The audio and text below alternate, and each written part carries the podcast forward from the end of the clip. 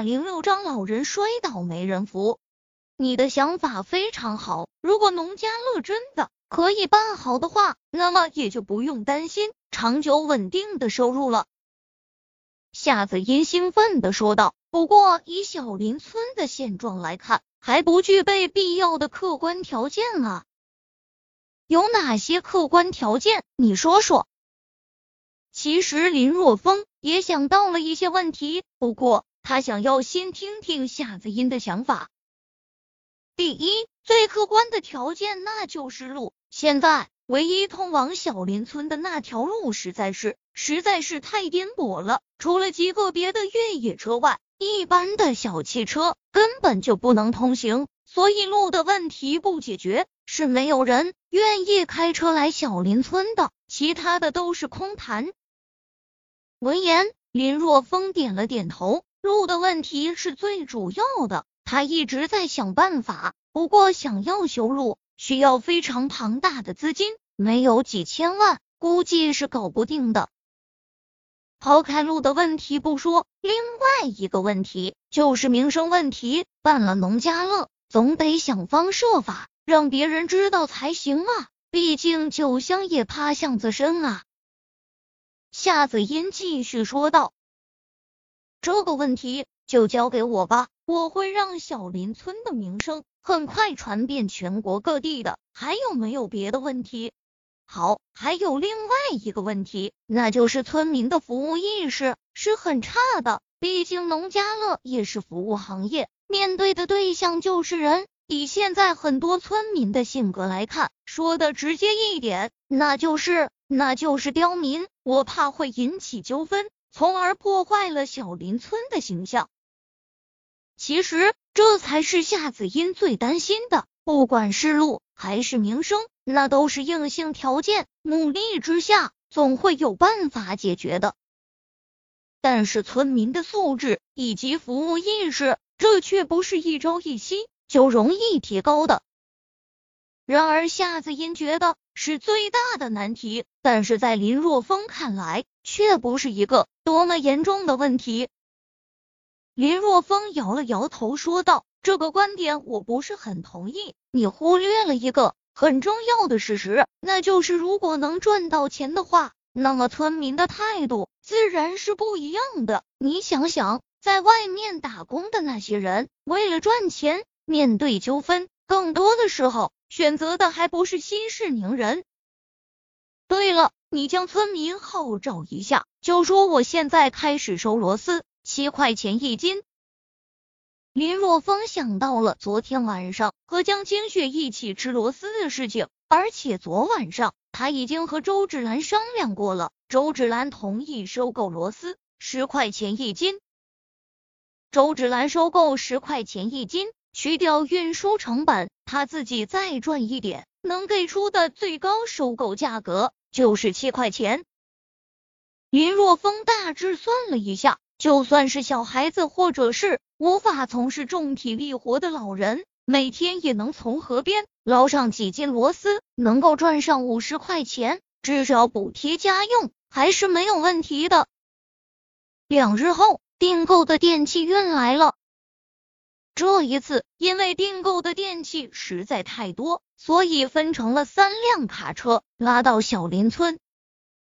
将大件全部运往各家各户安装，而那些数量比较多的电水壶和电饭锅这些小的电器被放置在了村委的大院子里。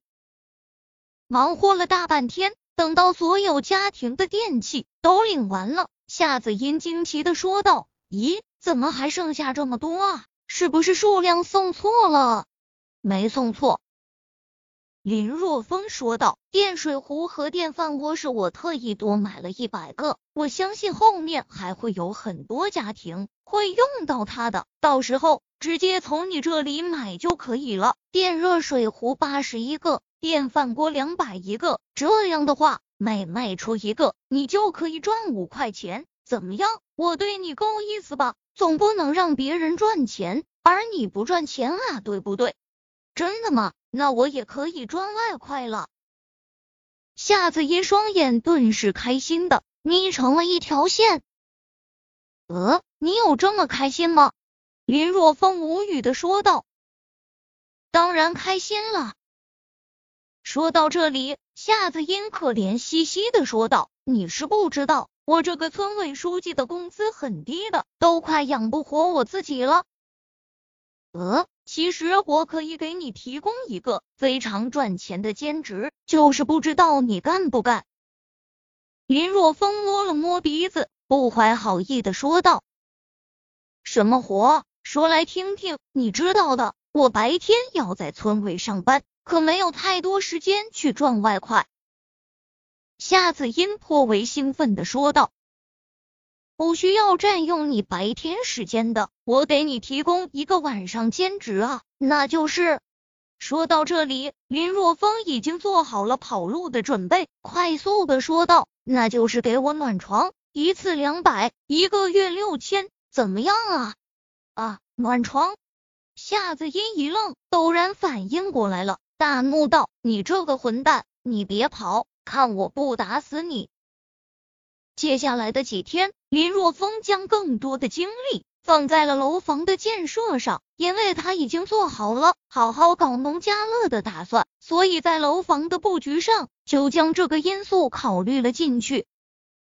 他自己要首先开展农家乐，这样的话。村民能看到自己实实在在的赚了钱，那样的话才会心甘情愿的投身到农家乐的建设当中。喂，小峰，明天周末了，说好了要请人家去你们小林村玩的，你别耍赖哦。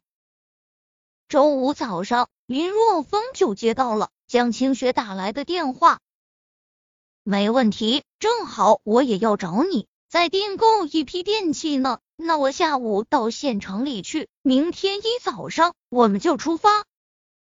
又有几个家庭想要购买热水器和冰箱，所以他还要向着县城跑一趟。好在他有先见之明，早一步购买了很多的热水壶、电饭锅和微波炉这些比较小的电器放在村委里，这才省去了很多的麻烦。下午吃过午饭后，林若风来到县城。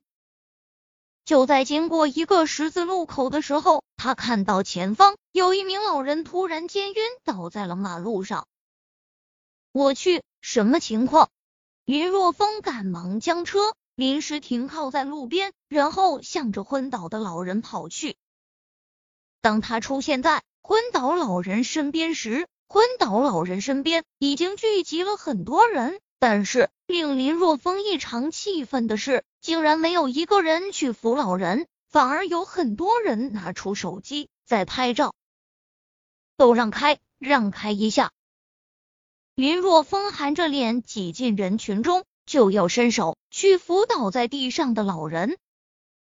我说，小伙子，你可千万别扶他，他要是有个三长两短。你可脱不了干系啊！我劝你还是多一事不如少一事啊！就在这时，一个中年大妈拉住了林若风，好心提醒他